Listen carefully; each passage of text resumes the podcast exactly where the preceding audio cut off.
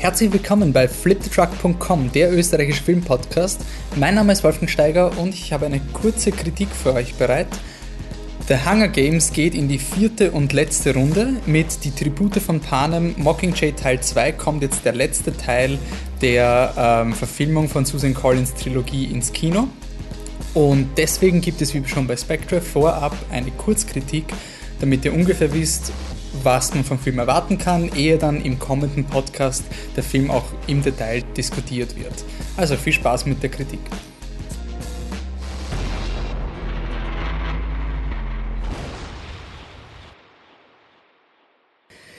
Im vierten Teil von Hunger Games ist die äh, Revolution rund um Katniss Everdeen, gespielt von Jennifer Lawrence, von einer kleinen Rebellion zu einem riesigen Krieg eskaliert. Auf der einen Seite steht ähm, das Capitol, angeführt von Donald Sutherland, der der Diktator ist, welcher in den ersten, drei, ersten zwei Teilen die titelgebenden Hunger Games oder Hungerspiele äh, inszeniert hat. Auf der anderen Seite sind die einzelnen Districts ähm, der Welt, also des postapokalyptischen Amerikas, das in dieser Reihe ähm, Panem heißt. Und diese Districts werden angeführt vom 13. District, ähm, der unter der Führung von Alma Cohen, gespielt von Julian Moore, steht.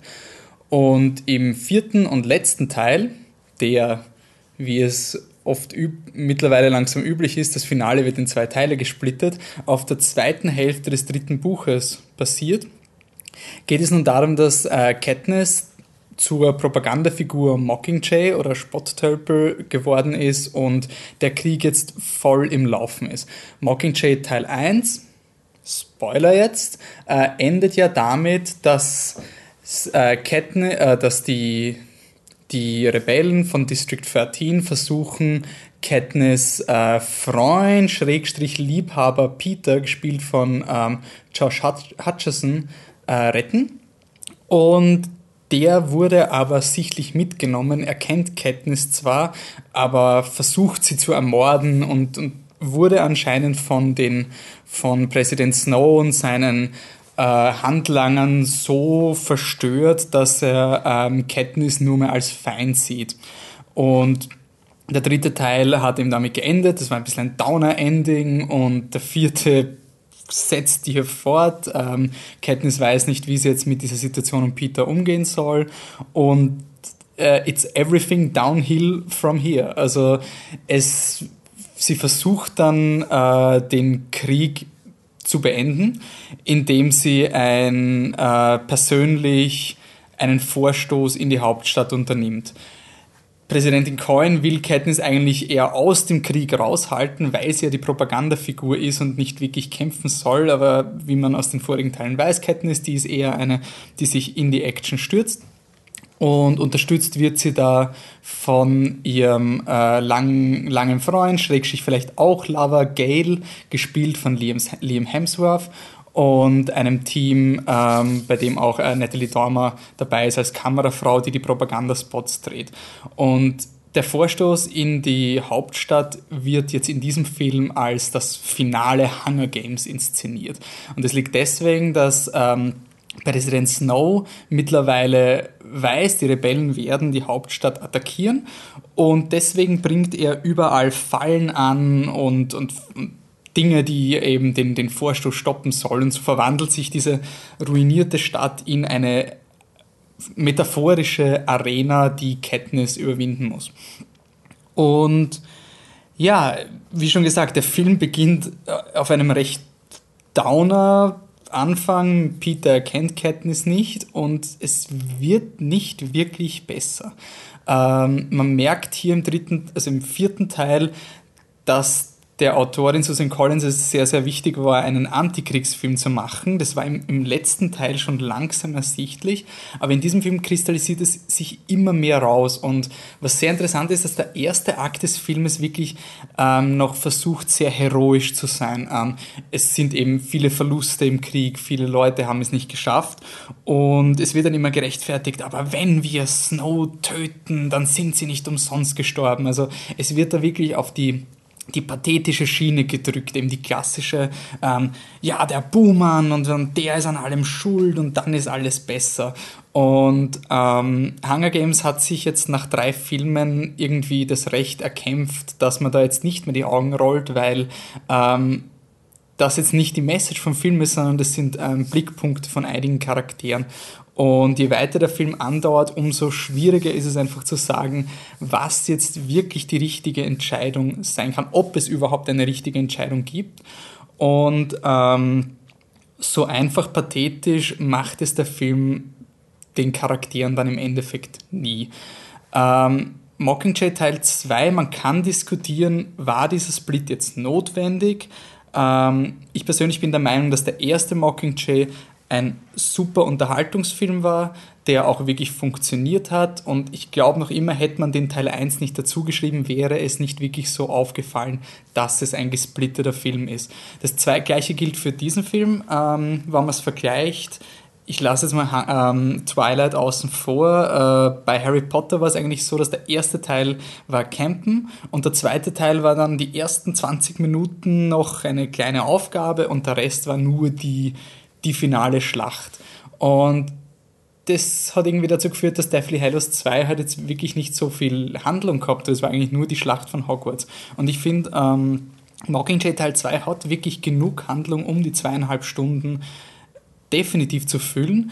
Ähm, die Frage ist halt wirklich, also man muss jetzt wirklich aufpassen, weil es ist halt schon ein Film, der sehr deprimierend ist und der ähm, jetzt nicht so happy, peppy, go lucky ist. Jetzt ist die Frage, ob man das wirklich zweieinhalb Stunden sehen will. Aber ich finde von wie er gemacht ist, als Antikriegsfilm, finde ich ihn wirklich super. Ich finde die Entscheidungen, die die Charaktere treffen müssen, extrem mit viel Gewicht belastet, vor allem wenn man sich die Serie anschaut, woher sie kommt. Man kommt jetzt aus dem Young Adult, ähm, ähm, aus dieser Schiene, die halt immer vermarktet wird mit Liebesdreiecke und das gibt es eben in Hunger Games auch. Da gibt es eben den Peter, die Katniss und den Gale und Peter und Gale.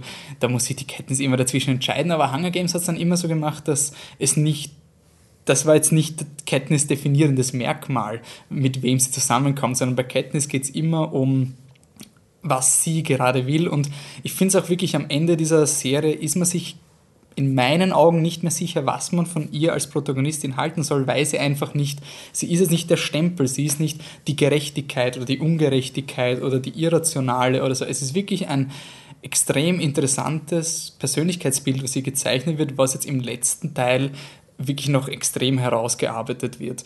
Ähm, die Liebesbeziehung hat beim Franchise immer am wenigsten funktioniert. Das ist in diesem Teil auch wieder der Fall. Also jedes Mal, wenn es da ein bisschen um die Liebe geht, hm, funktioniert es nicht ganz. Man muss aber sagen, dadurch, dass der Peter eben jetzt ein bisschen dieses Trauma durchlebt hat, äh, funktioniert das, kann man jetzt irgendwie die, die fehlende Chemie ein bisschen so halb rechtfertigen, weil sie sich ja nicht wirklich kennen und weil sie sich wieder kennenlernen müssen.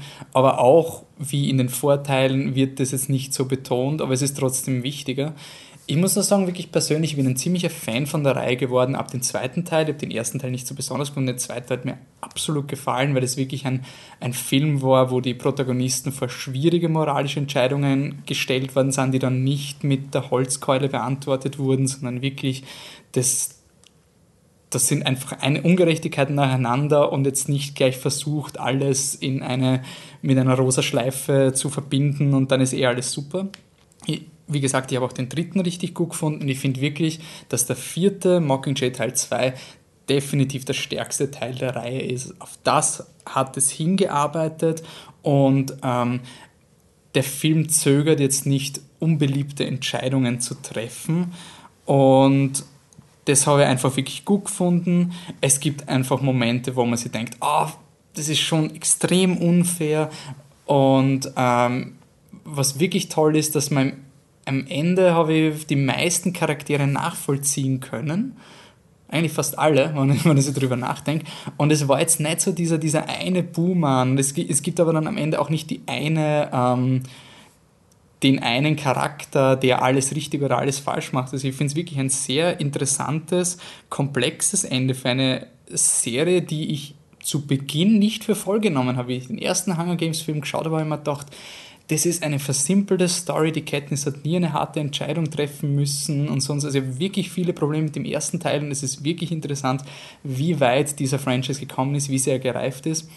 In meinen Augen ist es ein, ein, ein Spitzenfinale, also so, das ist wirklich ein Finale, was dann nicht versucht, alle Charaktere zwangshaft in so einer Clipshow äh, reinzupulvern, sondern einfach die Story erzählt, was die Story braucht manche Entscheidungen trifft, die man treffen muss und sich bewusst, also nicht mehr oder weniger schaut, oh nein, das ist aber ein Fan-Favorite-Charakter und die Fans wollen das und das, sondern wirklich so, was macht für die Geschichte Sinn? Und das passiert bei so riesigen Produktionen und ähm, Massenunterhaltung eigentlich sehr wenig, dass ein Autor bis zum Schluss hart bleibt und nicht sagt, oh, na gut, dann gebe ich den Fans noch ein bisschen Zucker.